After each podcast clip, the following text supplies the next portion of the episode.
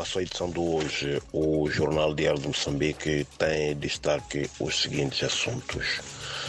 O governo moçambicano promete para breve o início de construção de novos estabelecimentos penitenciários na perspectiva de descongestionar as poucas que existem, segundo a informação revelada pela ministra da Justiça, Helena Kida.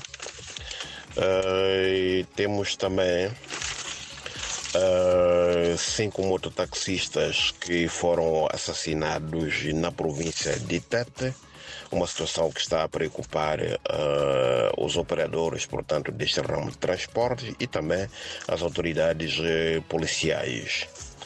Uh, outro destaque é a Frelimo que sacrifica, digamos assim, o general na reserva Eduardo Silva Nihia Nampula, isto na conferência provincial uh, recentemente realizada naquela cidade. Isto depois de, das declarações polêmicas deste veterano da luta de libertação nacional, em que teria dito que os macuas são falsos.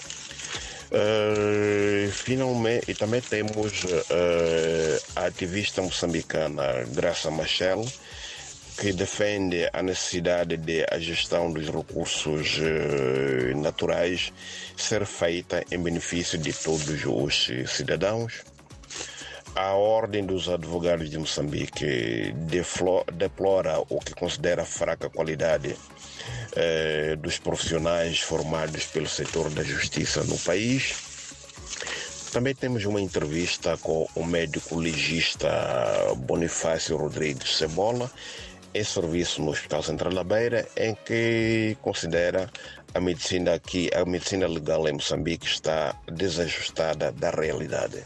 Por hoje é tudo, muito obrigado e até a próxima oportunidade.